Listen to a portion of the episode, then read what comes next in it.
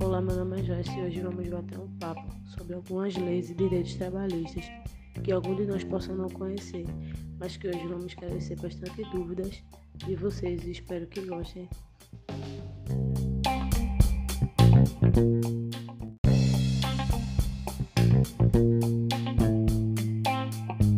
Bom, primeiro é o DSR, ou como podemos falar também, descanso semanal remunerado, que é um direito e lei trabalhista e consiste que um dia na semana o trabalhador não precisa realizar as atividades na empresa, mas continua recebendo seu pagamento normalmente, ou seja, continua sendo remunerado. Essa lei é a Lei 605.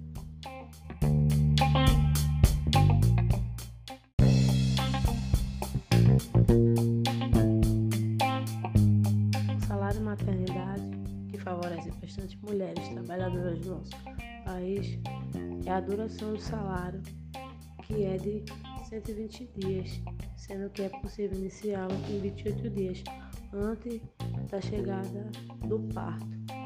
Em casos de aborto espontâneo, a duração da licença será de até 14 dias, no máximo.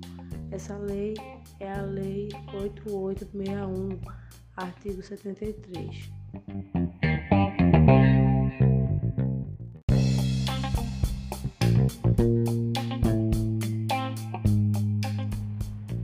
Bom, chegando agora na parte das faltas, vamos esclarecer algumas dúvidas. Então, as faltas têm limite máximo de dois dias consecutivos. Em caso de falecimento de cônjuge, filho, irmão ou pessoa que declara de sua carteira de trabalho previdência social.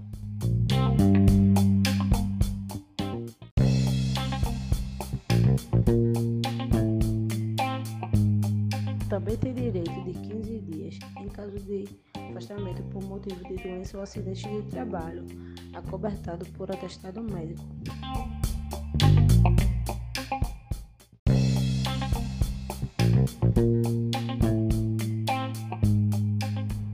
Também tem até dois dias para acompanhar as consultas e exames complementares durante a gestação de sua esposa ou companheira, e período de um dia para acompanhar seu filho em consultas médicas.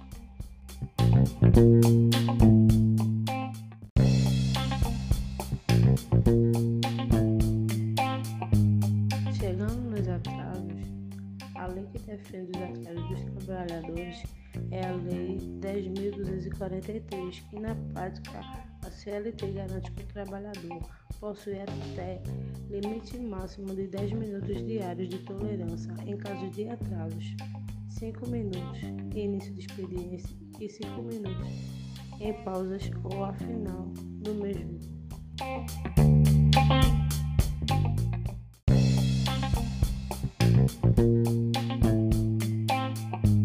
Agora, e não menos importante, é a contribuição sindical. A contribuição sindical é uma contribuição não obrigatória descontada do salário dos profissionais uma vez por ano no mês de março.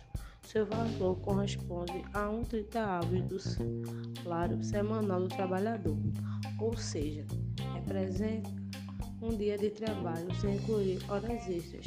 Está lá no artigo 149.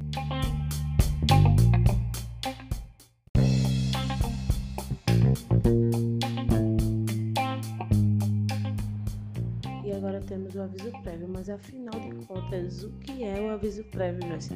Então, gente, é a comunicação em que uma das partes informa a outra sobre o rompimento de contratos, de trabalho, sem justo motivo. É um ato unilateral que parte do empregador ou mesmo do empregado.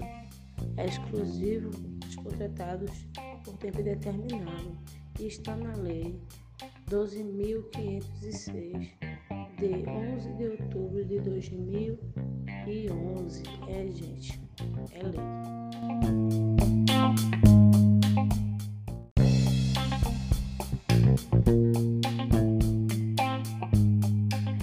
Aquele nome que todo mundo já ouviu falar que parente ou avô recebe. Então, FGTS. Mas o que é o FGTS? FGTS é uma conta aberta pela empresa em nome do empregado que funciona como garantia para protegê-lo em caso de demissão sem justa causa. A conta do FGTS pode render muitos juros e correção monetária e no final do período de um ano a soma de depósitos que equivalem a mais de um salário bruto mensal.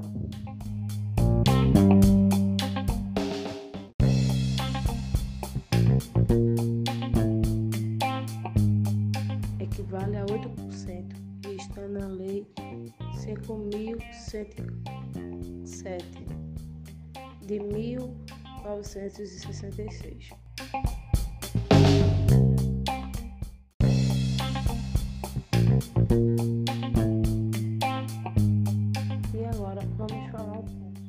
tabela do salário de contribuição.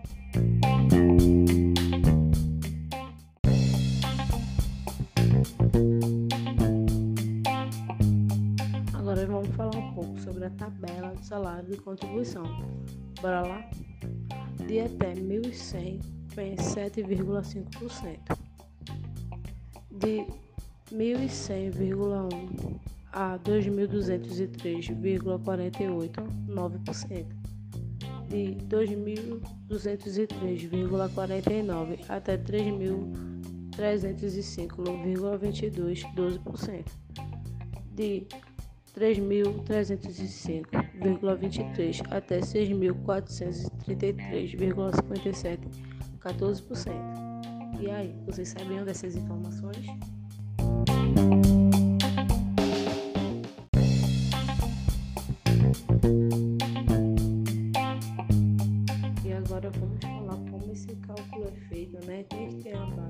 chegamos a ela, a base do cálculo, né?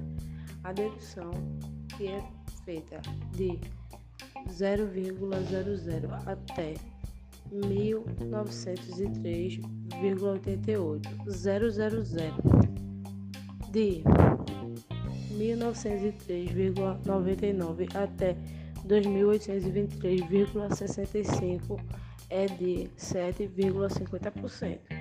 142,80 de 2.823,66 até 3.751,65 15% 364,80 de 3.751,06 até 4.664,8, que é de 22% também agora, para finalizar, 636,13.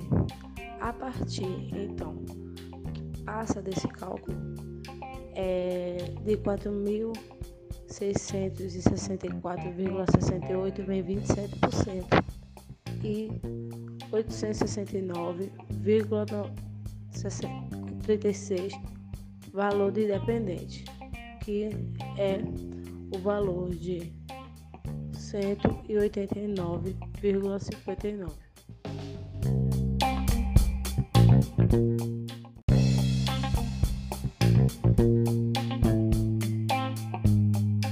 Mas afinal, a pergunta é: vocês sabiam dessas informações? Sabiam que temos essas leis trabalhistas e CLTs? Eu espero ter ajudado. Fiquem com Deus e até a próxima. Thank you.